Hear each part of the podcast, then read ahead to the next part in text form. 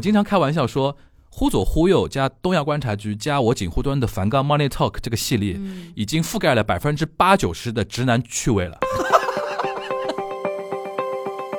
耐克这个项目确实是也是我们可能二零二二年比较有代表性的一个项目。我们当时第一反应，耐克做了，这不是在卷别的品牌吗？音频其实就是这个样子。如果你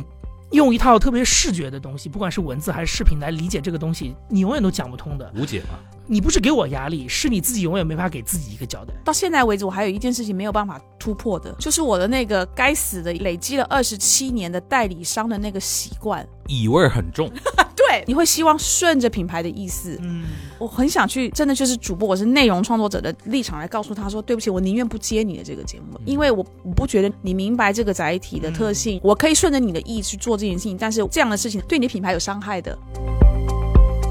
我如果我要对这种新晋的创作者说的话，一个最简单的话，这说话非常扎心，就是如果你的人格魅力，比如说不像樊叔这么很容易是被大家喜欢的话，怎么办？那你走这条路，其实你就永远做不出来。我的感觉是这样。播客在前期在爬坡的时候是很慢、很慢、很，漫长的一个过程。是要有耐心的。，对你如果没有那个耐心，或者是你那个心脏不够强，你做到一半就觉得啊，我做这干嘛？我有几百个人听，嗯，算了。对。thank you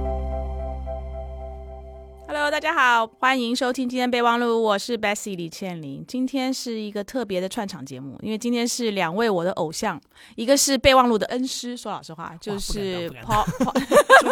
Paul Fast 以及 Just Paul 的杨一，谢谢他其实是备忘录的启蒙老师。没有杨一跟没有陈彦良，我们可能备忘录、嗯还比较难产。没有没有没有，我觉得很重要因为备忘录其实的核心是 Bessie 姐。没有没有没有没有没有。另外一个呢是也是另外我的偶像，就是警护端会议以及东亚观察局的大主播以及大头主播，他头真的是挺大的哈。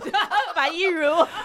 ，Hello。大家好，我是樊一茹啊。锦湖端没有杨毅，也没有锦湖端会议啊。别这样，别这样，别这样，别这样。那我们今天这一集节目其实是跟警护端会议的一个串台。我们刚才前面已经聊了非常多，会在警护端会议那边大家听得到，所以你听到这边，如果想知道我们前半趴讲了什么，请你转到警护端去听，听完了之后再回来我们备忘录来听我们这个节目。好，来，我们再来聊备忘录的部分。跟大家科普一下啊，因为我们是一期用两个节目。那个串台的形式来回顾一下二零二二整个播客圈层嘛，虽然我们就三四个节目啊，我们是，但是我们僭越一下啊，就代表整个播客圈层来跟大家聊一聊。然后上半期在锦湖端呢，我们主要聊的是很多是跟营销啊、跟商业啊这一块有关的一些话题，因为我们说老实话，元年三年对吧？元年三年，其实大家一直在感慨一个是什么时候真正赚到钱，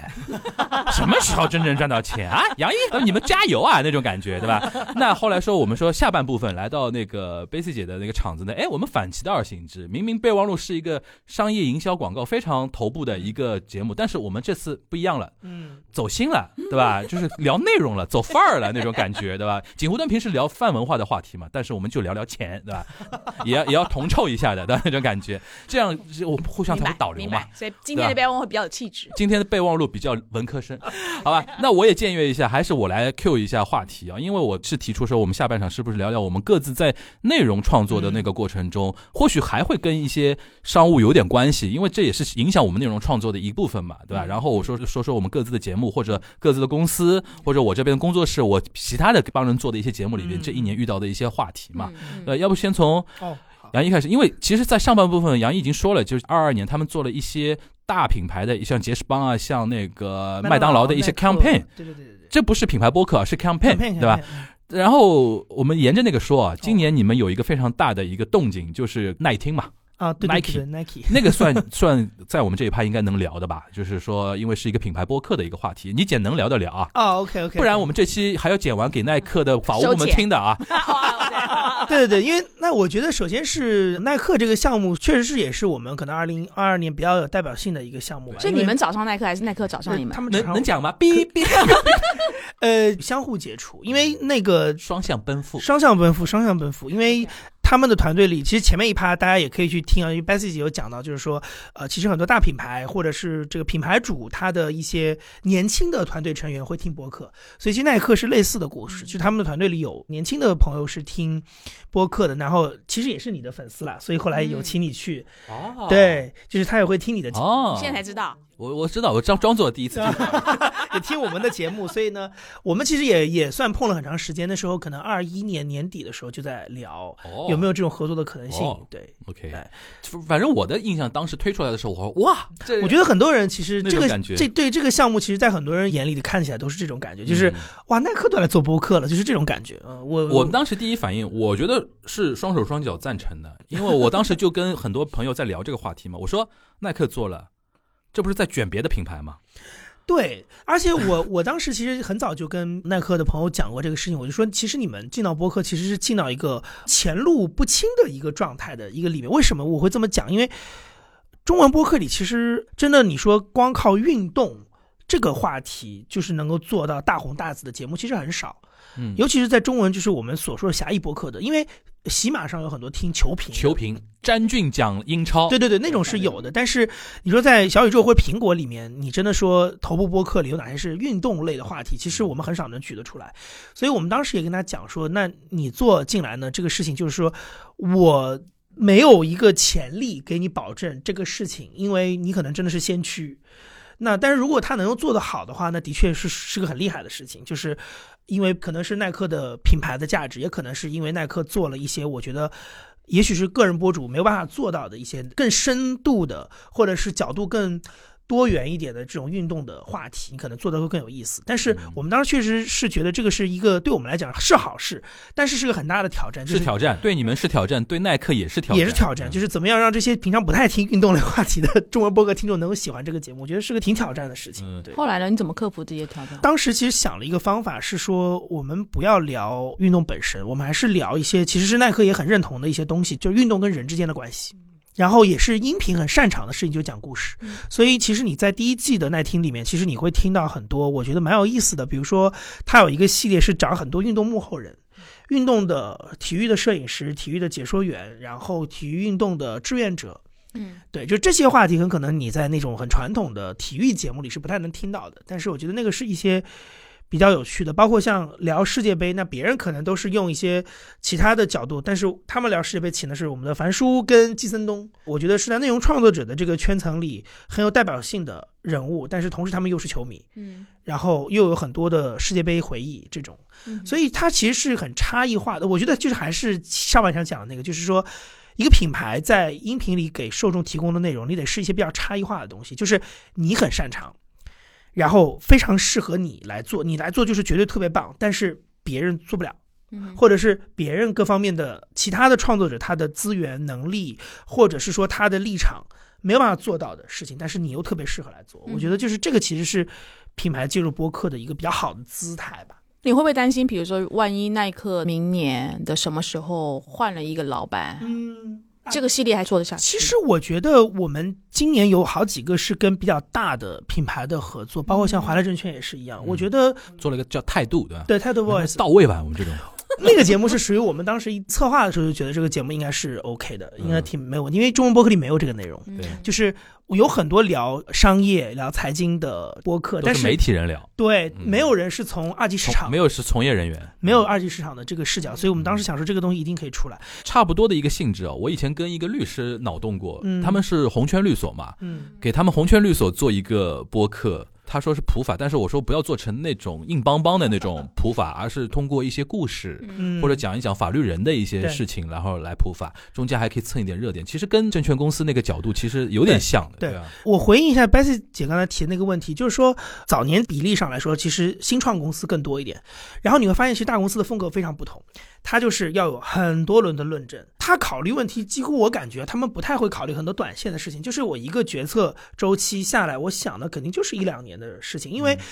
大公司，你也可以认为某一种打引号的包袱，就是说我 all in 在一件事情上，我一定要有一个所以然出来，对内对外都要有一个交代，因为得看到结果。因为的确你能看到的是这个样子，就是你刚才那个反应哦，耐克都来做博客了，大家都是这个反应，嗯所以他当然比你想的要深，他也比你想的要浅，所以他在做这样的一个动作之前，他会有非常深的、很严谨的论证。但一旦这个发动机开起来之后呢，他整个的计划可能就是比较长线的。这就是国际大公司的一个通常的一个情况嘛。对，所以呢，你可能你说服他也要花很长的时间，嗯但是他一旦决定了之后，他也可以有很长时间。嗯所以我觉得这个是一个成正比的事情。那嗯创业公司呢，因为我们也是创业公司，创业公司呢，它好处就是灵活调整，然后就是什么东西想法好我们就去试，但是它的不确定性也很强。嗯，它有很多别的想法，就是你刚才说那个问题就是这样，他换个领导啊，换个 team leader 啊，想法一变，哎，这个东西就或是品牌死了，几年之后品也有可牌没了，能，这就没了。嗯所以就是说，他就马上想法就变了。所以大公司就是有它的风格在。你说到创业公司，我就有个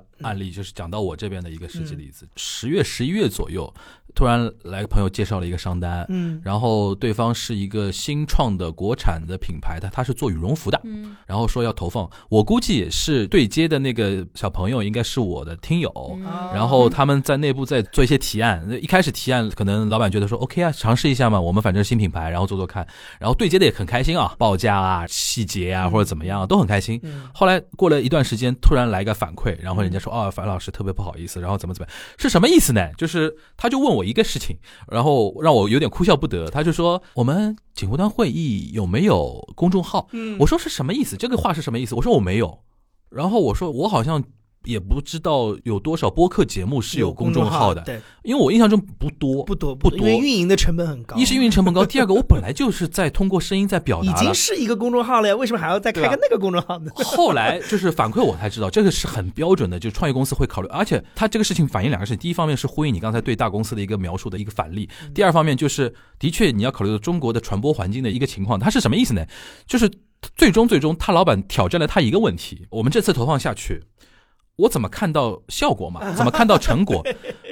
因为首先他没有带货需求，他也不是说给你一个链接。因为我嗯去年还接过一个人体工学椅的一个单子嘛，他直接就给一个链接，我觉得也好操作了，对吧？他没有这个东西，他是一个有点像那种贴片广告，嗯然后说呃。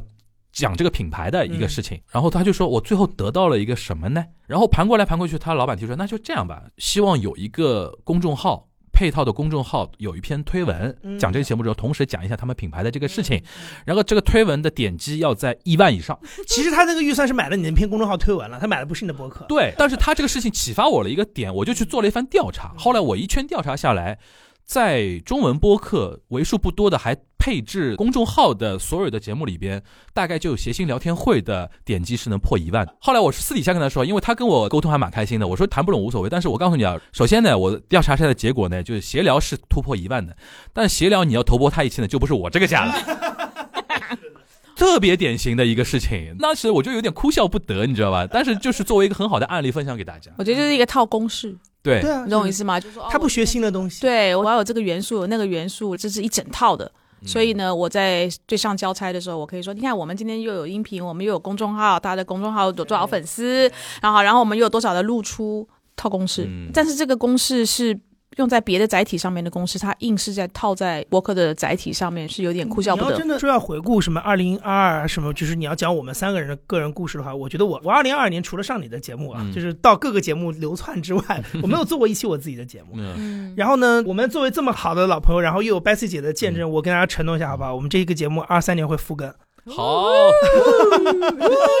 因为我的团队小伙伴也催了我很多次，你知道吗？他们会这么催更，他说：“你上樊叔的节目聊得这么好，你为什么自己节目不聊了？你为什么不上互动会聊？”我说：“我不敢上互动会，我说陈老板，我压力太大了。我上樊叔的节目，我们俩都是满嘴跑火车的，随便聊聊开心就算了。我说陈老板压力太大了，我要准备做功课，我还要看两本书才能上他的节目。我说我我没有那么多时间，我说要不你少让我跑两个商务的场子，就是少见两个客户。但是我觉得今年可以有一点，因为我我们今年我们内部又更顺了。Bessy 姐知道吗？我们最早其实出来做 BD 是我跟陈彦良，我们两个人亲自来做。嗯然后我们把我们的朋友，包括有各种各样途径的人找到我们俩，然后我们来亲自给人家公关，亲自给人家做这些事情。但是我们二二年因为招了一个非常厉害的商务的小伙伴，然后娘子军的一个商务部门。三个很聪明的女生，所以她们其实现在就可以让我们内部的这些接单的流程变得对，非常的程序化。所以我现在每天要去见哪些客户，或者我要讲什么东西，就他们会帮我安排好，然后帮我把这你被向上管理了，对我被他们管理，然后说今天你要见这个客户，你要跟他讲这个东西，你要讲通这件事情。我说好，那我们来一起准备个 PPT 什么之类的。二零二这一年我就在做这件事情，嗯，这样跑下来一年，我觉得哦，那我大概知道我的时间可以怎么管理了。所以我觉得我有可能二三年又可以回来做内容。嗯但是就是说我你要说我二二年在做什么，其实就是你们两位刚才讲的那个事。我其实花了很多时间，就是跟各个品牌去啊磕这个事情。我一定想办法让你去学到一个新的概念，不要用一套你们特别熟悉的。的那套东西来理解音频，先把这个东西要打破，我们才能建立一套新的话语。因为这个东西并不是说我要挑战你或者怎么样，而是说音频其实就是这个样子。如果你用一套特别视觉的东西，不管是文字还是视频来理解这个东西，你永远都讲不通的。无解嘛。你不是给我压力，是你自己永远没法给自己一个交代。嗯，对吧？那我现在我们做了这么多年的实践经验，那我有大量的一些案例，或者我有很多国外的这些数据，什么国内的数据都可以给你讲。那我其实是在。给你很多的输入，给你一个感觉是，就是听完之后就是，哎，我没有想到这个东西是这个样子的，或者说，哎，我没有想到我还可以用这样的一个方法去来考虑这件事情。那这样是不是有一点启发性？那有了这样的启发性之后，有没有可能我们再聊得更深入点，然后我们再让这个后面做的事情更清晰一点？嗯，那我觉得我其实现在更多的这一年，在整个我们这些商务各种环节当中，我扮演的是这个角色，就是用我自己的经验去启发我的客户，让他们去想，就包括说。音频跟你的关系到底是什么？你能从中得到的是什么？以及我到底在音频当中的这个角色是什么样子的？我觉得很有意思的一个点。前两年我们经常说杨一像那个播客的布道，就是说让让大家去相信一件事情。现在他改宗了，他从信一神教的基督教变成佛教了。你自己去悟啊，你们自己去悟，我就不多说了。是有点这个感觉吧？我觉得我的我用我悟到的经验去启发大家来一起。对啊，你你变佛陀了。但我是觉得这个东西其实有用的，因为我觉得你如果不跳脱原来那个思维的话，播客永远会困在一个盒子里，嗯，你就永远顶不出去。我做备忘录做三年多四年，我觉得内容要花时间呢。是的，是的，好的内容是要花时间。我现在如果去听我，比如说四年前的，惨不忍听，还没有找到那个我自己的那个味道，那个范儿，嗯。还有就是说，你的节目越做越久，我就像我上一次我们在一百集的时候，我自己前面讲的那一段一样，就是我觉得你做的越久，它就越来越像你自己的节目。嗯，对，是。但是你自己的节目不是说你很放任的，或是很任性的，就说哎，我就是这样，而是说你更爱惜它。对你爱惜听友，因为你跟听友透过这个声音建立的关系。我看我们的听友听备忘录，他是有他的期望值。对，比如说他是要来听干货的，所以我每一集能不能够让他能够去做他的学校的报告，或是能当 agency 做笔稿的时候，能够用得上这方面的内容，或者说某一个品牌来听了我的播客，他有一些的启发，就是。你跟的听友之间那个关系，你有那个责任感，那个要花时间。我觉得跟 Bessy 的感觉是完全一样的。我前两天其实跟徐涛直播的时候，其实他也讲跟你一样的话。他说，其实我倒更怀念声东击西早年跟 Selina 两个人，就是每天聊得很开心的那个状态。但是我今天在做声东击西的时候，我不可能用那个状态去做，因为我对自己有要求了，然后我得珍惜我跟听众之间的关系。当一个内容时间做得很长。以后其实你跟你的内容本身，然后你跟你的嘉宾，跟你跟你的听众之间去形成很多无形的，但是又很坚固的连接。所以其实他就很像一个小孩儿，小孩刚出生的时候每天抱在怀里，他是你身体的一部分。可是，一段时间之后，他就会慢慢成长，他会变成另外一个独立的人。你必须要用一个尊重他的心态去看待他的。成长，因为他有他自己的关系了，你也是他关系当中的一环。虽然我是所谓的主播，比如说备忘录这个节目，他是一个小孩，那 Bessy 他就是其中一环，在他的另外的这个社交圈里，还有他的听众，还有他的嘉宾，还有他的金主，有很多东西，所以你必须要跳脱出来看他。所以你知道这件事情用在我们公司身上，今年我们有一个很大的变化。忽左忽右节目开播将近五年，第一次给陈彦良配了制作人。忽左忽右以前。虽然陈彦良开了一家播客公司，但是是自己的这个播客一直是他的业余爱好，他相当于 自留地，自留地。当然，我们有剪辑、有运营的同学帮他去处理后面的事情，但是他录音啊、找谁录啊、什么话题，没有人管他的，以最低的成本来维持这些原创节目的运作。就他不是一个个人博客，就是说大家共同的资产了，对吧？对，他是他他有他自己的一个成长性。那陈彦良其实自己也会意识到这件事情，因为他也会觉得说，我其实需要吸纳更多的人到这个平台里来。他有维持他自己的调性，但他的调性跟我个人的调性未必是一回事。就听众认知的忽左忽右的价值，跟听众认知陈彦良这个人的价值不是一回事，越来越不是一回事。就陈彦良不懂忽左忽右。所以我们就给他配了两，其实他不是一个两个制作人，就帮他做。让我觉得他现在的状态就很像我们鲁豫姐的状态，他每周会带着大家开选题会，然后呢，那制作人会帮他去做很多的研究，甚至制作人自己也会去找嘉宾。像他前一段时间采访易中天，就是制作人去请的，不是他的私人关系，是制作人拿着忽左忽右的。但说老实话，效果有点噩梦。真的啊。但是 anyway，就是我觉得是个很好的尝试，因为他其实是突破了原来陈也良的那个关系网，他是嗯把忽左忽右当成一个平台去请人，又有了半年的这个实践之后嗯，它的确效果很好，因为。比如说你在硬指标上，这个节目终于变成了一个一周稳定能双更的节目。以前我们一周一更，有的时候还跟不了，现在是一周稳定能出两期的节目。然后呢，你能肉眼可见的就是应对商务时候的成熟度变得很高。你就把陈养良越来越听话这件事情说的那么高深，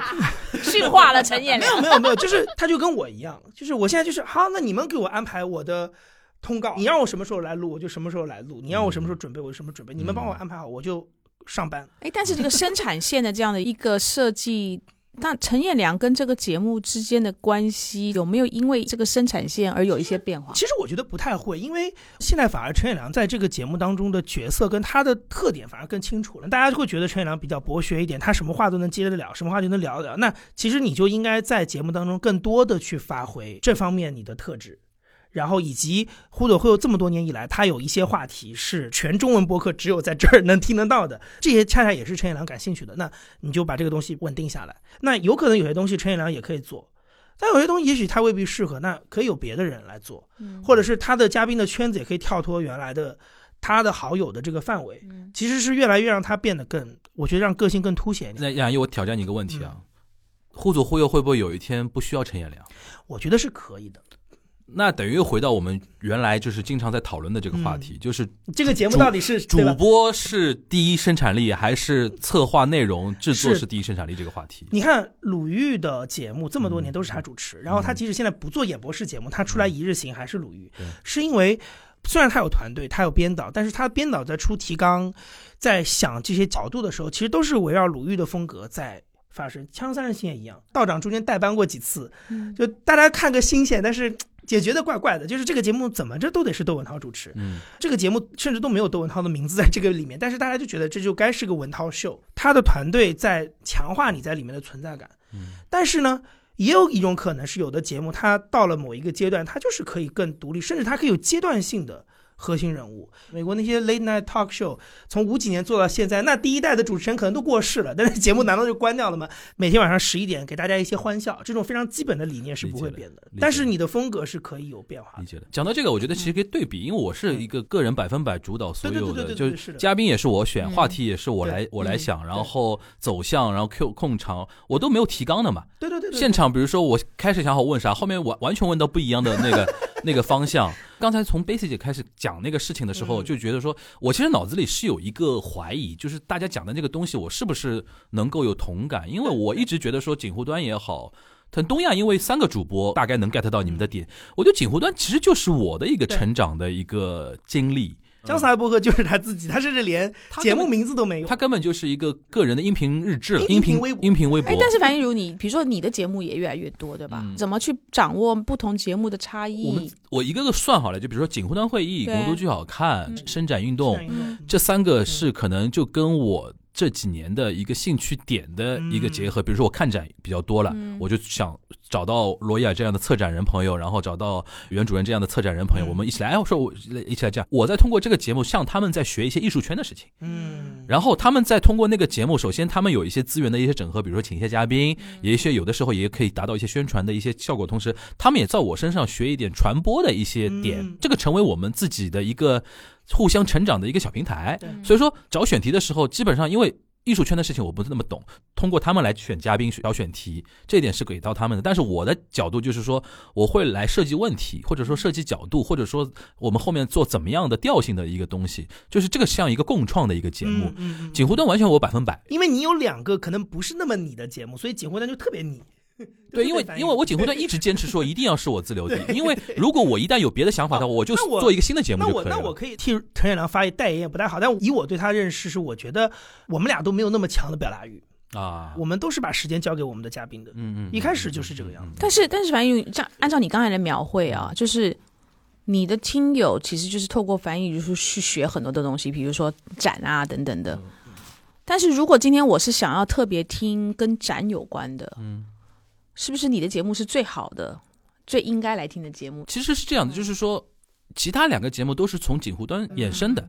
只是说，我到一定时段之后，比如说在上海看了很多剧，对。然后有个因缘巧合，我就做了《魔都剧好看》。那一个节目本身是会吸引到一批看剧的人，但里面会有挑，同样还有撕票俱乐部这样的讲剧的节目，但是我跟他的风格不太一样，嗯。那个可能更戏剧像一点，对。就是说，比如学院派一点，戏剧圈层里面的。戏剧圈层的话题，我做的时候就非常粉丝向、观众向、娱乐向的一点的那个东西，这里边就很挑了。就是平时可能对于播客不熟的人，嗯。他对戏剧很有兴趣的人，他就会挑啊，你这个东西太娱乐了，我不要听，我要听那个撕票。但有的人会觉得说，我不要听那么严肃的东西，我可能想轻松一点，我只想听听明星插科打诨的那个那个东西的话，他可能选择我这边，嗯这是一部分啊。还有一个效果就是，原来一直听我锦湖端的人，他会高度相信我这个人的品味和判断。那就是你的粉丝，对我就是就是我的，所以说为什么这个节目百分百是我，就是听锦湖端就是喜欢认可我这个人，，对，对然后他就说，哎，最近好像樊叔好经常在聊剧的东西啊。然后比如说，那我们听先听听看。然后比如说他听了一期，比如说跟染空间这样的出品公司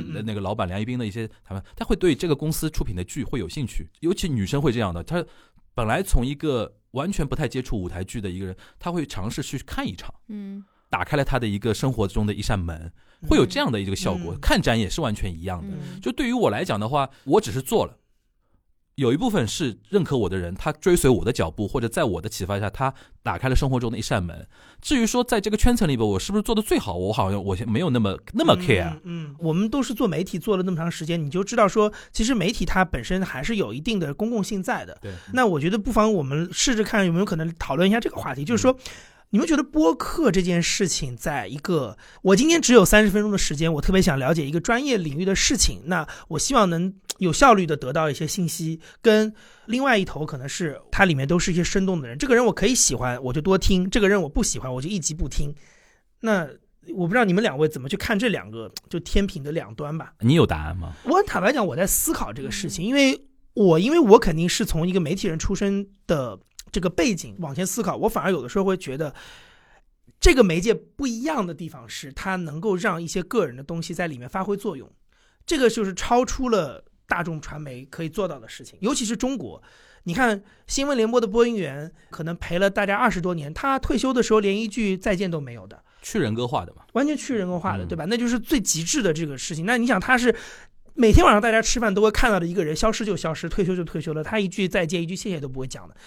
所以播客我会觉得它比这种媒体要好的一点就是，我的人格化是天然的在这个媒介里就有。然后听众呢也接受这件事情，他也不觉得说，哎呀，你为什么老把你自己的身份跳出来？你太打搅我了，你推到后面去，你就扮演好你一个工具人的角色就好了。他也可以接受说，你可以多讲一点自己的想法，然后我也可以喜欢你或者不喜欢你。嗯那我从我的背景来看，我觉得这就是他有意思的地方。嗯，但是呢，我就比较难完全走到天平的另一头去。我觉得这个就跟人的成长跟性格，你的天平的另一头就是就是完全个人，就姜思达。我不管你们是谁，就是我就是想说什么我就说什么，你爱听不听。然后我个性非常强，我对很多事情有很多特立独行的看法，但是就是你认不认同跟我一点关系都没有。吐沫星子把我骂了，我也无所谓。就就是完那个全就是另外一头完全无视它的公共性的一，一点就完全是个人的东西，那他就是另外一头。我已经三十岁了，就是我有很多性格上的东西已经很难改了，嗯，我不太可能走到那一端。所以你要问我的答案，就是我觉得我只是看到他有大家对于个性的容纳度嗯比别的媒体要好，嗯对，我就尽量去，呃，能够用一点就好了。对对对，我可能更介于你，因为我们都是媒体人出身，这是一点。嗯还有一点就是，我们都在传统媒体做过一段时间，比如说新闻类的东西的时候，被训练过，一是训练过，第二个，我们做这一行的初心是什么呢？嗯。对吧？嗯，当然，你说播客是一个反正原来兴趣向的一个东西，然后现在做成这个因缘巧合啊，你比如说像安倍晋三这种情况的时候，很多人在期待我在说点什么的时候，嗯。这种有的时候是被推上来的嘛。对，但是我在做任何内容的时候，总归会想到说，哎，这个是不是是不是有一点价值的一个东西在嗯在里边？嗯这个所以说我会比较倾向于你的那个东西，但是我跟你那个也一样，就是姜思达那种类型的，可能我不听，但是我觉得也 OK，对吧？我会那你自己会做吗？就是你我会做不了那种东西，就是完全表达我个人的态度，因为我觉得我有些东西呃的想法、一些思考的东西，我觉得值得分享；有一些我觉得不重要。可是我觉得这就是播客这个载体，它会让你觉得很惊讶的地方，就是因为它的受众，他愿意给你一段时间，对，所以不管你在这段时间里面你要给他什么东西，干货也好，人格也好，whatever 形式，它是能够沉淀，嗯它是一个慢活的载体，它不是一个速食的，它是一个慢食的载体。这个比喻不知道恰不恰当，但是我觉得就像几千年前的耶稣的人格是透过圣经来去做沉淀圣经是，他的节目，来去做沉淀。圣经是他的播客而已。就就是我我我我的意思是，他的那个人格是透过那个载体来去在他的受众跟他的信徒当中去做了非常清楚的沉淀。嗯，那我觉得播客现在在所有我们载体里面，它有那样的一个能够让事情沉淀下来的特质跟这个条件。姜思达他的听众是愿意让他那样一个非常特殊的人格的特质，在这个时段里面我去沉淀下来。嗯，那我们有各自的这个内容的取向，对嗯我我们的听众愿意给我们这样的一个带宽，让我们把这个东西在他的心目当中去沉淀下来。嗯，但是这样的一个沉淀的特性，你在短视频就那个内容或是那个人很难沉淀下来。就单条的东西太短，对的，然后我还想到一点啊，因为对于我目前来讲的话，我跟公众的沟通的管道可能就只有播客，播客对，所以说我在这个渠道里边，我要尽可能把我的最大化的价值内容给放在播客这个圈层。嗯。但是思达是一个有很多媒体资源的人，他可以不同媒介有不同的战略，啊角色，嗯，嗯。他是一个矩阵，个人的这个，他在短视频可以玩，那个。他在播客嗯。可以玩这个，哦。他在自己的长视频的采访可以玩这个，嗯。这个我是突然怎么 get 到的呢？嗯。前两天我采访教主刘洋，就讲那个脱口秀，这次在二喜里边我就跟他聊到一个话题，就是说，我说你是怎么来自洽这个事情的，嗯。疏解啊这种事情。后来我 get 到一个点，他其实是有两个管道的人，啊。做无聊斋做播客的时候，和他写了个剧本上台上，台表演。嗯，他说他很多一些内心的愤懑的东西，其实可以通过表演、上台讲脱口秀、嗯舞台演出排解掉了。对。播客它完全是一种一览众生的那种感觉。他说他现在甚至能看嘉宾打起来都无所谓。但是我说我是那种性格里边，我说我在的一个局，我是尽量避免尴尬的一个人。哎，你觉得他这两个人格哪个更像他本人？更像的可能是舞台上的他是更像他，但是是因为他多了一个管道之后，因为人可以自我调整嘛。嗯你比如说我在播客里边也有很多，比如说我根本没有办法缓解的我内心的一些东西的一些东西，或者说有些话我真的不能讲的时候，嗯，就我就会相对比较郁闷的点，就我可能在家里讲的话也没人听，可能需要微博朋友圈来来来疏解了哦。就是我突然想到这个话题，就是说我们可能对比姜思达不一定完全合适的点是是在于是说。他的渠道也更多，他可能对于播客这个东西怎么玩，他想的很清楚了。在这里边，我就是一个个人的嗯呃音频的日志。但是他们为什么会选择播客？我不完全知道这个故事啊，但是我稍微接触一点的话，第一个是他本身听播客，嗯，然后他那个时候二零年也来参加 Podfest 嘛，嗯对，所以他对这件事情是很有热情的。然后我觉得可能中间小宇宙也鼓励他什么，但我觉得可能他自己的可能主观驱动性更强，就是你刚才那个讲的，可能确实也是一个原因吧一个。答案之一的。对，就是说他有很多可能更艺术向的或者更严肃的、严谨的表达，他可以通过策展，也许通过呃纪录片、对对对 DV 这些计划这些东西去去呈现。展现它的公共性嘛。对，那他播客对他来讲，反而就变成一个相对的自留地。对，那刘洋为什么要选择音频？那嗯。可能是单立人那个那个情况吧。是哦，就是因为单立人。啊。就是比如说单立人总会希望说更多的平台有自己的演员啊，或者他自己嗯。好像也应该也是有表达的一个欲望的嘛。因为无聊斋也是在调整过程中嘛，嗯，对吧？嗯。就具体的我有点忘了，大家可以期待我跟他的那个串台节目啊。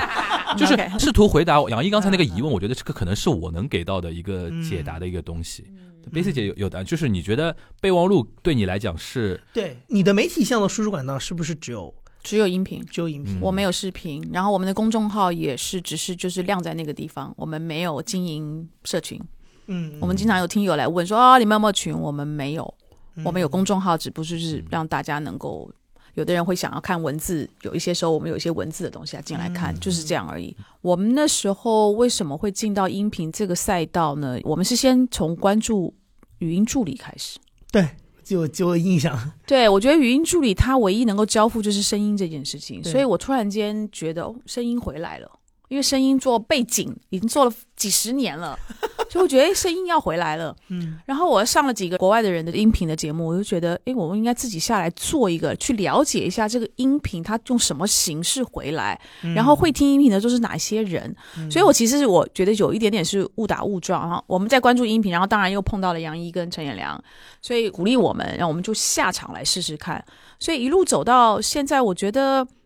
我我为什么我觉得我也在还在调整这个内容？因为内容要花时间嘛，我一直还在调整的原因就是我突然间发现，第一个因为我够老，够资深，够资深了哎所以我在比如说跟难嘛，我们还要这样去安慰老艺术家，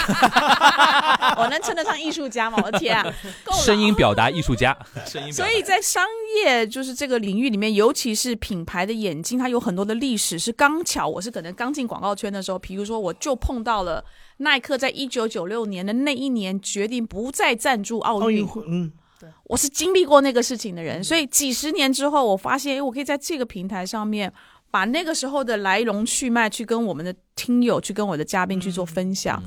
这个载体它的进入门槛非常的低，对，我不需要去担心什么灯光啊、化妆啊，自己颜值又不够好，我就觉得音频是一个非常好的载体，嗯所以这个是我跟音频之间的这样的一个关系。所以我为什么刚刚一直在用沉淀这件事情，我就觉得它真的是能够沉淀下来。那听友他也愿意让你沉淀。嗯我们上半集的时候，杨一有谈到，就是品牌能够。重新来过的一个机会，给你一个品牌一个新的机会，就是在这个载体上能做到，因为它能够沉淀。你可以讲故事，你可以夸大或者怎么样可。以洗白。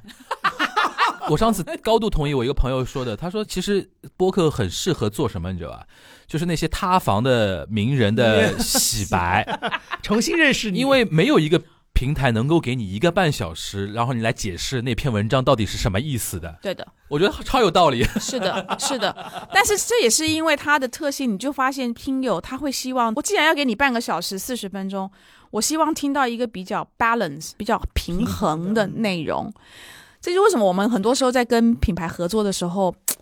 这个屡劝不听、屡试不爽，就是因为品牌经常都希望把它最好的那一面展现出来。对，但是你听了三十分钟，全都在讲那些非常正面的东西的时候，你会觉得这个的蓄意会让你觉得，忘记了的真诚这件事情，对你，你，你，你花了我三十分钟的时间，你浪费了我三十分钟的时间。嗯，如果只是短视频，你顶多是浪费了我十六秒或者是一分钟。而且你知道这个事情，我我当最早做创业内幕的时候，我因为我那个时候一开始都是我跟陈远良自己下场去帮他们录啊、监听什么，因为他们也是采访很多企业嘛，创始人就创业内幕讲这些故事。当你带着很强的那个 PR 的心态来的时候，其实不是说你的内容多么的就没有什么真诚，是你整个人说话的状态不真诚。嗯，嗯，所以后来我就会跟丽丽说：“我说你们可以先跟嘉宾去沟通一件事，就是说我们后面是可以剪的，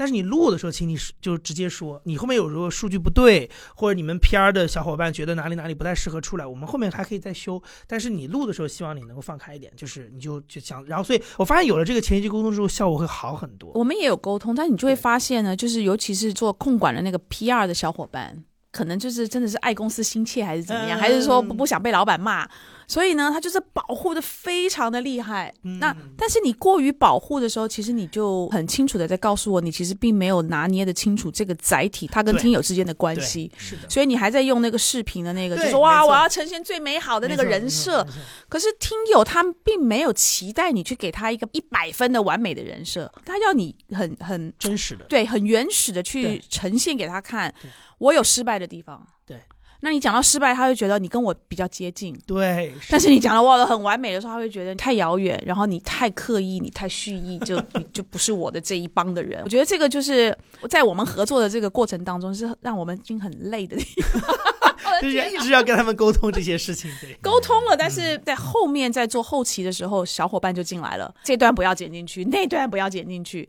当你这些都不剪的时候，你再剪成成品的时候，你就把有，料的都剪掉了。对你听的时候，你就发现，对不起，这个上不了这个节目。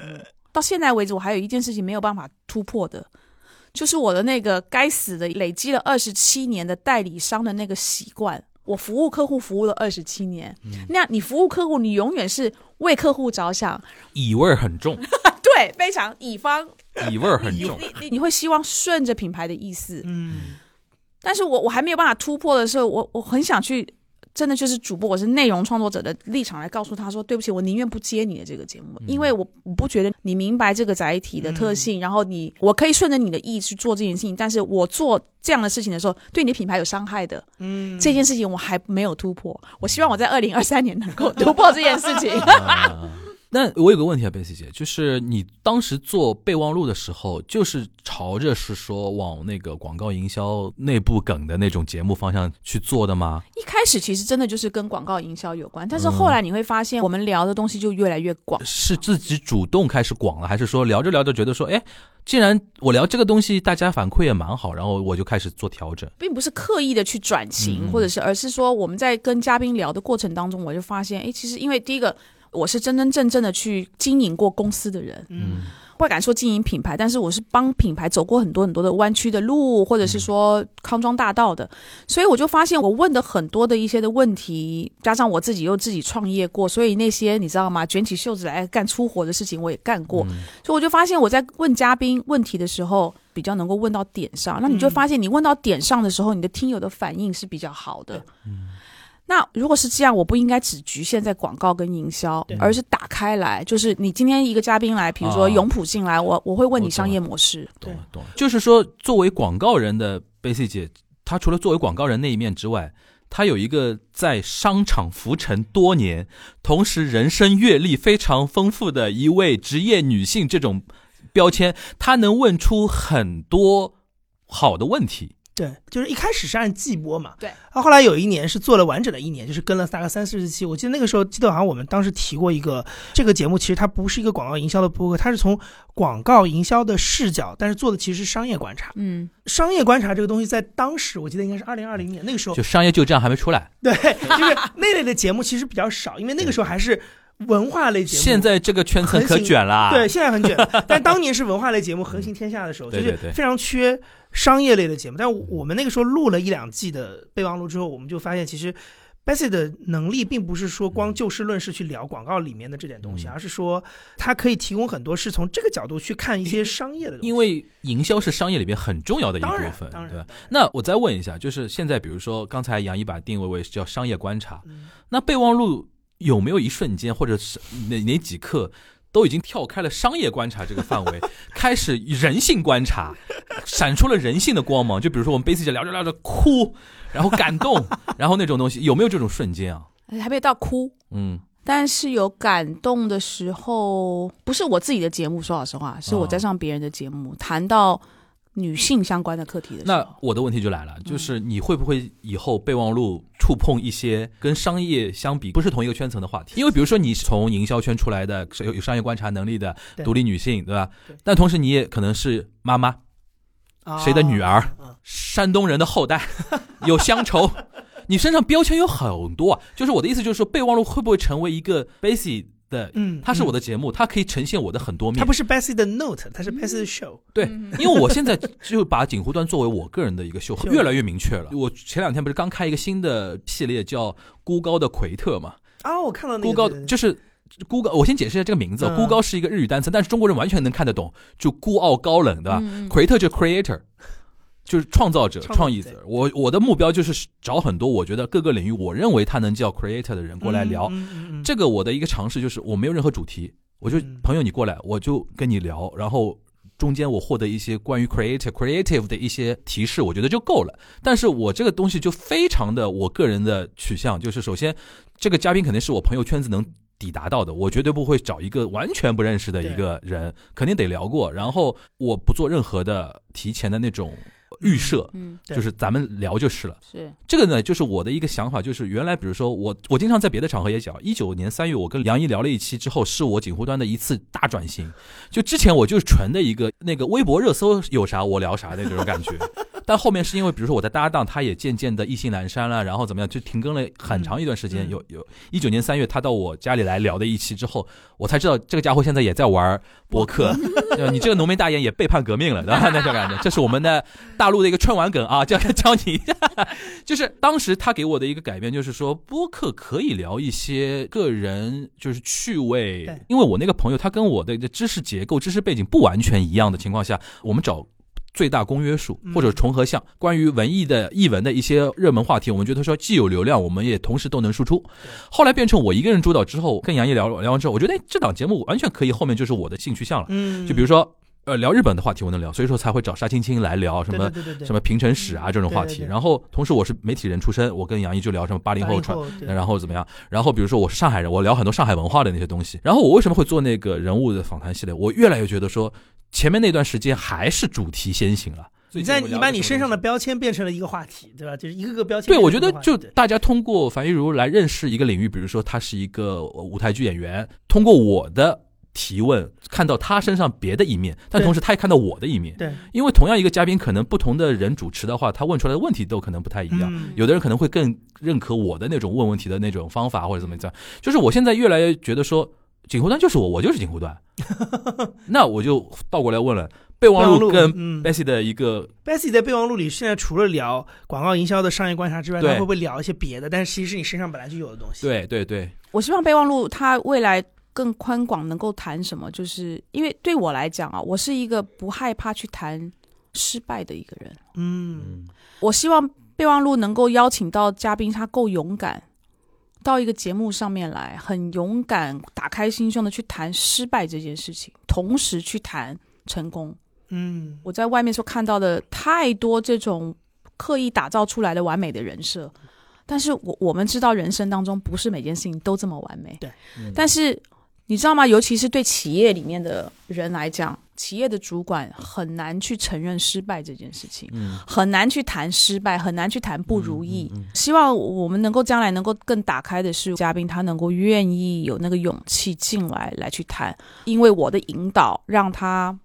comfortable。备忘录是一个听友，希望能够这边拿到一些我们这些 老家伙用了几十年累积起来的人生经验来告诉你，你可以少走一点弯路。嗯，我能懂你想做的那个东西啊，但是我觉得我和杨一更想问的是另外一个点，就比如说。你以后会不会在备忘录里边聊一聊少女悲喜的故事？或者是我觉得就是比如说，也可能你私下里是个很喜欢，我不知道听爵士乐，或者是喜欢看展，就是你会不会愿意在你的节目里 主播的个性的东西能不能更多的在节目里边有体现？就是你的取向来讲，会不会更让它有体现？还是说你觉得说不用太过于怎么样？因为这里边没有对错之分，只是风格嘛。我只是我也挺好奇这个事我愿意分享，但是我不晓得是不是因为个性的问题，我需要被带。啊明白我意思。明白你的意思。你让我做单口，坐在那边去谈少女的 Bessie，嗯，可能三句话解决了，因为我比比如说我是这样的，比如说我想今天聊亲密关系，嗯。那我就找一个大家真的能够聊到那个程度的朋友，我们今天就来聊亲密关系。嗯。就我们双方都同样程度的打开自己，最好的一个办法就是，比如说今天你要聊少女时代，找一个跟你比如说成长背景差不多的一个朋友，大家坐下来就是回忆当年这个怎么样，这就是可以了。就。创造一个场，让这个事情能对。够对，你会不会做这样的风格的一个节目？我愿意尝试。愿意尝试，因为备忘录它应该不是商业备忘录嘛，而是说人生的备忘录嘛。我我希望尝试，因为我锦湖端和东亚观察局就有一个非常好的一个对比的一个机会。嗯，我经常开玩笑说，忽左忽右加东亚观察局加我锦湖端的梵高 Money Talk 这个系列，嗯已经覆盖了百分之八九十的直男趣味了。跟我私底下线下打招呼的所有的男性听友，基本上就是，哎，樊叔对啊，我听过东亚观察局，或者就是樊叔对啊，我很喜欢梵冈 Money Talk。呃，但是女生跟我打招呼，永远都是我喜欢锦湖端会议，因为泛文化。然后我突然发觉这两拨人是不一样的。嗯，喜欢锦湖端会议的，当然女生居多啊。然后他们是什么？我聊什么都可以，基本上他们看对于某一件事情，对于一个某个文化现象，我的态度是什么？因为首先他已经对我有兴趣了，对我有认可国内有个 idol 在走上海虹桥机场的时候，然后有接机的人把整个通道都给堵住，然后警察急了嘛，然后说你快走啊，怎么样？然后他的粉丝还去骂那个警察，你干嘛推他？怎么样？有一段视频拍出来了，我发了个微博，我就惊呆了，我说还有这种事情，然后评论了一下，然后下面有一条我的听友的评论，他就说。我看到这个新闻，刚想艾特你，你是怎么来看这个事情的？你就发了那个微博，就是在这件问题上，他可能自己有自己的态度，但从想想听听，哎，樊一茹是怎么想这个事情的？但这种人往往是我的警护端的听友，啊，然后呢，东亚观察局听友完全不一样。我最近不是上线了那个梵高 Money Talk 的收费版嘛，在小宇宙上面收费版。嗯然后第一波就两期节目，第一期是讲的是德国总理访华的那个话题，嗯偏硬核一点。嗯第二期我想说，哎呦，因为很多人喜欢高磊，我说，但是高磊很多背景没有没有被剖析过，没有大家没有聊过，我就录了一期他跟他外公的一个故事，因为他外公是当年国产轿车引进桑塔纳的那个年代的一个非常有力的一个推手之一吧。他是家里是有这种家学渊源的。我说，哎，你聊你的外公的话题，我们顺便带出来那一代的创业人的一些故事。嗯其实多少带一点温情的东西，但是内容还是硬核的。然后我就在一个场合碰到我一个非常好的一个听友朋友，他就指指斥我，他说第一集非常好，第二集我就没买。男听众就是这样的，他要求所有都是，呃，他不是没买，他买了他就不满意。他说为什么没有干货？播客里面的听众他的期待的这个多样化，我觉得现在蛮明显的。我大概总结一下的感觉，就是说用男女来分的话，可能比较粗暴可能比较粗暴，就是说偏女性向的听众，她比较在乎的是一种陪伴感和一种认同感，价值观上的靠近，对对对对。价值观上的靠近然。后还有一路的听众，就是我就是获得信息来，获得信息，然后 Informative，然后我说中国直男的终极需求就是饭桌谈资。听你这期节目，我回去能聊。哎，你们知道韩国财阀基本上控制这个国家了，对。安倍晋三基本上就是自作自受。在博客这个媒介当中，这件事情蛮明确的。对，以前电视不太明确，我觉得以前可能电视没有前一种，其实或者说比较少。去人格化的情况太多了。就算是有一些最后变成一个依赖关系的人，其实他最终是通过信息的方法让你获得依赖。对对对，台湾其实有很多名嘴，比如文陈文茜这种类型，有很多陈文茜的粉丝会一直看他的争论节目或者什么什么，但是是因为你一直输出观点，我认同你的观点，然后我认同你这套价值观，对对我喜欢你这个人，所以你做什么我都，我就把你变成陪伴了。他最多的反应就是哦，文倩姐你懂好多，对，然后我就把你变成陪伴，而不是说文倩姐你好可爱，是不，是？播客里是有那种纯粹的，你让我多看到你这个人一点，我就可能喜欢上你的。但很多时候，我觉得你可以看看电视肢体语言啊、它是我们叫 sit back，嗯，就往后的，往后。嗯，播客它的听友在用这个内容的时候，它是一个我们不是说往前，而是说它是一个 involvement 非常深的、嗯，沉浸的，沉浸的，所以它是用脑，它不是那种我被动的去接受你给我的这个信息，所以我可以不用脑的。嗯，所以我觉得这个这个载体跟电视那个载体在受众的使用的肢体语言，以及他准备他自己的这个心态上面就已经完全不一样。看电视，我希望被 entertain；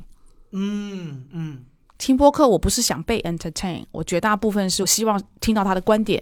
或者我希望他告诉我他的人生故事，他带着我去了解你现在请到的这个嘉宾，他有没有什么故事是我可以学习，我可以参考。也是因为我们现在在大陆的这个播客的还没有完全发展出来，我知道，就是播客的听众还比较集中。对，对还有就是说形式也还不够多元。对对对对对对对。所以呢，假设我们五年之后再来录同样的这个节目，你可能对于到时候的那个播客又有不一样的看法。你你呢？你自己比如说刚才我们聊的这个话题，我觉得现在啊，比如说很多，就是你刚才听的，就是忽左忽右的听众是很明显的，他就是一定要有干货，对的，很浓的信而且现在。互左互右越来越干，越来越硬了啊。就是，对，我觉得陈老板也被卷进去了吧？啊但是这是我们当时做这个节目的时候就没有那么多人格性的东西在里面。对那我觉得现在会越来越没有人格性，它就是一个信息机器对。你另外一面你能看得到的是，有很多，尤其这两年出来的很多节目，它的确就是因为主播本身的这种，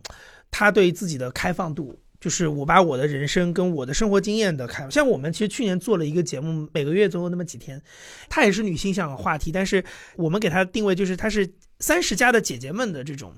因为很多的中文播客的这个女性话题，它有很多是二十岁的，就是年轻女生在聊，可能对于婚恋呐、对于未来的这种生活的一些态度啊，怎么讲？但是我们当时觉得，也许也可以有另外一个视角，就是我已经结婚了，小孩我也有了，但是然后我有家庭的这样的情况下，我再同样去看女性这个事情，包括她们的生活状态，也许会有不同的一些角度。所以我觉得像他这个节目，就是比较给听众一个。把我自己打开一点的那个感觉，去获得，他并不是说听众期待从你的节目里得到什么干货的信息。嗯从听众的角度来说，这两种期待的人是同时存在的。嗯，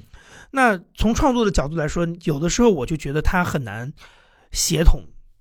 好像变成你需要做一个取舍。这里边呢就有一个点，就是锦湖端做的够久。原来比如说做文娱的时候，比如说聊过什么 TFBOYS 啊什么的，啊吸收了一批小姑娘的那种粉丝之后，他们。听着听着之后，可能你即便不聊 TFBOYS，他也能够听下去之后，他不就沉淀了嘛？这批人跟着我一直在走，一直在走，但同时就是中途上车的人也越来越多嘛。然后我一直在试图在节目中间加加一点自己的观点，比如说我们大家很多人在听我们节目的时候，可能你现在处于一个要不要做播客的一个阶段，那你要想清楚一个点，就是我们今天刚才在探讨的这两集的那个东西，你擅长做的是哪一个？嗯比如说你像贝斯姐这样，你在某个领域你是已经很有沉淀了，你说哦，我想做个播客，我想分享我的行业的一些 know how 的一些东西，嗯那你做的可能是偏干货的。对但是这个干货可能男女都有，又比如大大都是那个行业里边的那些话题。但如果你只是想说，哎，我对很多问题是有看法的、有观点的，然后我的人生有很多好玩的故事，我想分享出去或怎么怎么样的话，那你就是偏另一种的。明白。我如果我要对这种新晋的创作者说的话，我会觉得。后面这条路就是说我个人自己去提供我的一些想法，然后展示我个性的。我也建议是这个，不是不是，我不建议。你不建议吗？我建议这个。这个事情它看起来很好做，因为它就是你自己嘛。但是呢，我会觉得它的成长性上有很多的风险在。对我跟你讲，有一个最简单的话，这说话非常扎心，就是如果你的人格魅力，比如说不像樊叔这么容易受到欢迎哦的话，多说一点，如果不像樊叔这样就是很容易被大家喜欢的话，怎么办？对吧？有的人他就是有 charisma 人格魅力，那就他就会吸引很多。但有的人他就是普普通通嘛，普普通通，你也不坏，对对你也是个好人但是你没有那个吸引人的那种感觉。有道理，有道理。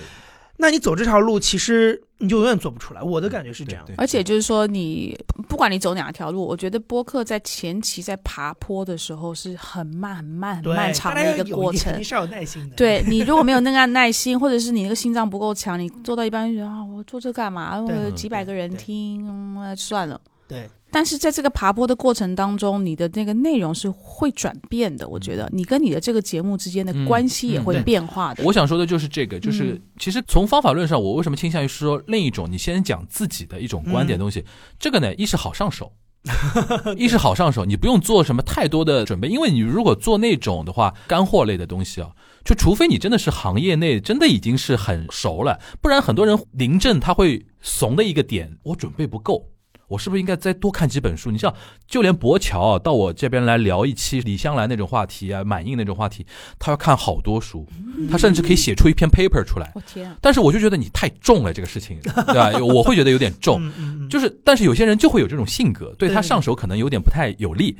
其实两种类型的节目都面临一个技术方面的一个问题。我后来分析啊，还是因为我们占一个技术上的好的一个点，就我声音在耳机里面听着还可以。嗯嗯嗯，然后呢，比如说像贝斯姐，因为台湾女生讲话。就天生吸引某一批人的讲话那种特质，而且台湾人的那个语法啊，就是语言结构，其实是容易懂的。台湾很多人身上有一种自带综艺感。我那时候录备忘录的时候，我跟你录第一期，我就有这种感觉。对就虽然你是一个大姐大，对但是你的状态是很适合上节目的那个讲话的状态。而且台湾人很亲切的一个点，就是一般会像北京人一样，不让话掉地上。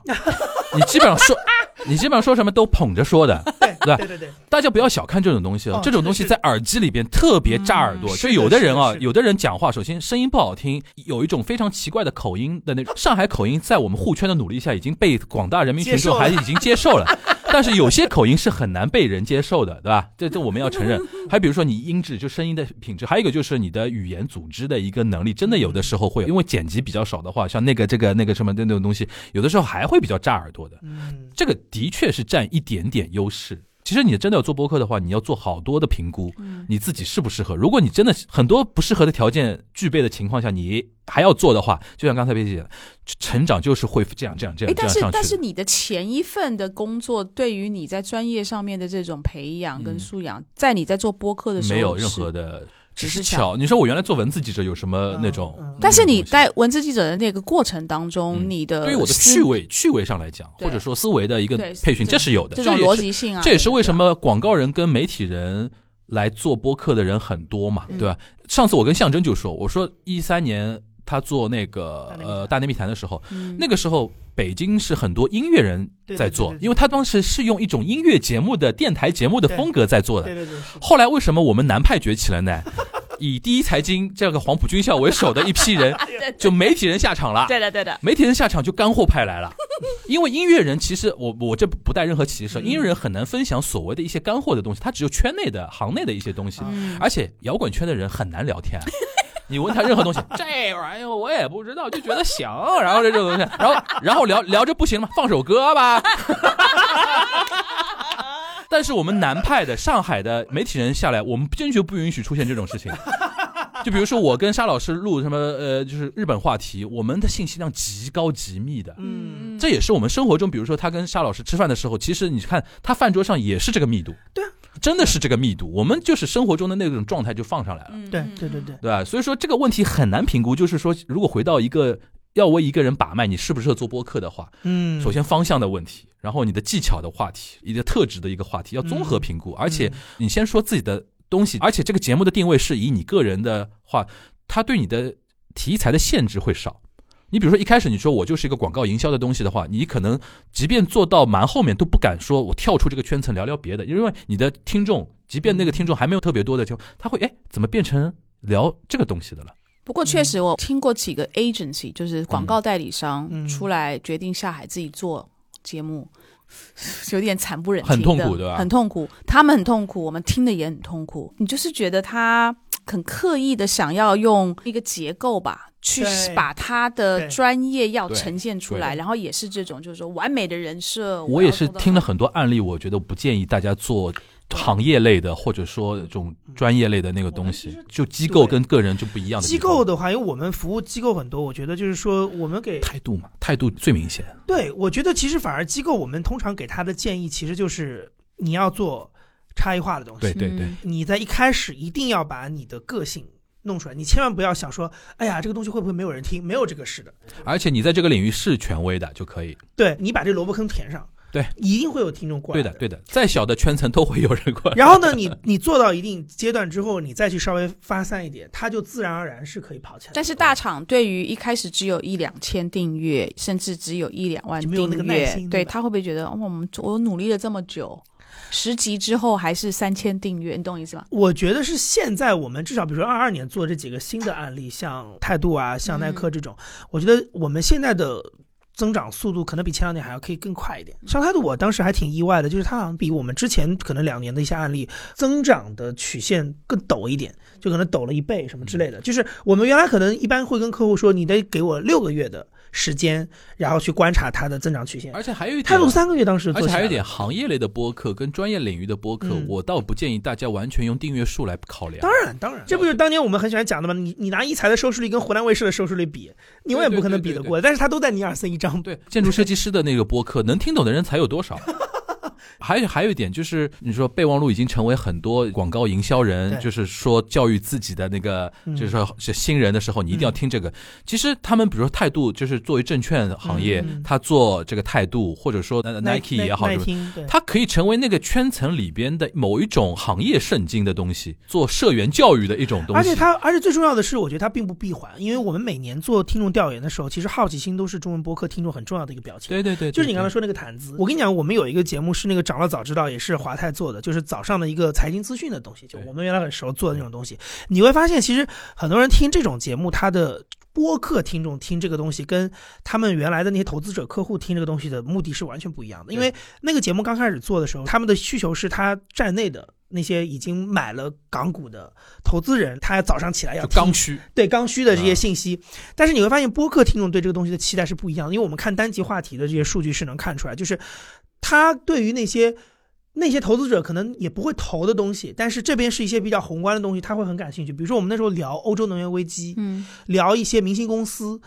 这些单集的播放量就很，还是谈资，对，因为他要的是谈资，他要的是我虽然不是专业的金融从业者，但是哎，我因为每天早上花了十五分钟听了你这个节目，好像我开拓了一点视野，嗯我好像对吧，也有一种我对你这个东西也很了解的感觉，甚至我未来可能也就被你的议程设置了。你关注什么？那我认为今天财经圈关注的就是这个，可能我白天的工作跟这个圈子一点关系都没有，嗯但是播客听众是愿意给你这个空间，有这个好奇心在，他愿意去在不同的圈层里面去这样游走的。但我觉得我们今天所聊的是相当分歧的角度，对，这就代表，因为我觉得这个产业它还在发展，可能未来的五年每一年都还是元年，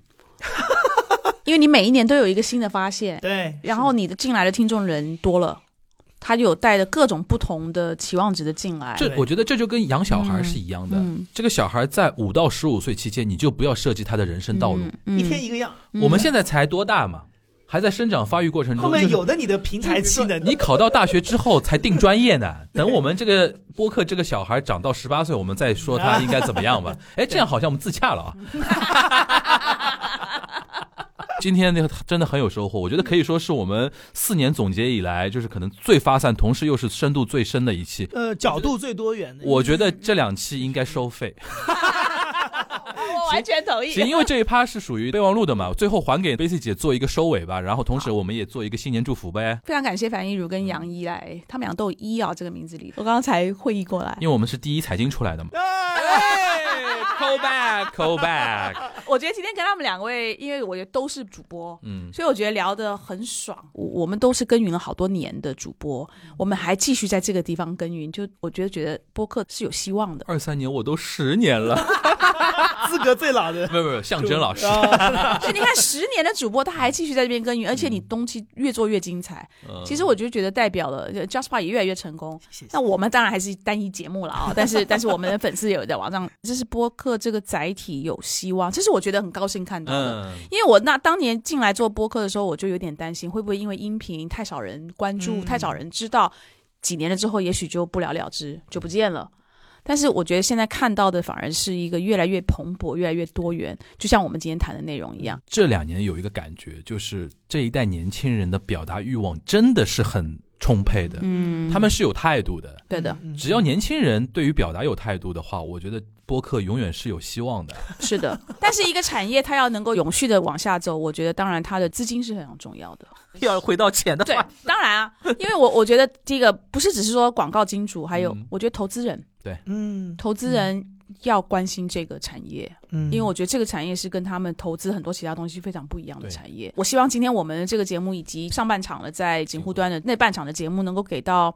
不只是我们的听友，还有很多投资界的人、品牌界的人、代理商界的人，能够有比较深刻的提醒吧。嗯那我希望明年或许如果我们在听你们在做复盘的时候，可能又有一个更不一样的一个复盘的结论。我们希望更多的人能够下场来参与这个播客的蓬勃的发展。OK，那最后我们也希望我们两位嘉宾都跟我们的听友做一个农历新年的祝贺词，好不好？我今年其实见到所有的朋友，都是希望他们新年就身体健康，就健康平安，这个是我觉得最大的祝福。就在二零二三年，我觉得它可能比赚钱都更重要。我也送给所有备忘录的听众跟樊叔的听众这个祝福。对，嗯，我的祝福的话，在保持身体健康的前提下，大家尽力用力的拥抱这个世界。太好了。啊，是的，太好了。那我呢？我过去三年隔离没有少过，嗯其中隔离一共一百五十三天。哇，还不算上海的六十五天。我的祝福就是，我希望苦难已经结束了，光明就在眼前，说向光而行。谢谢大家，拜拜。拜拜拜拜。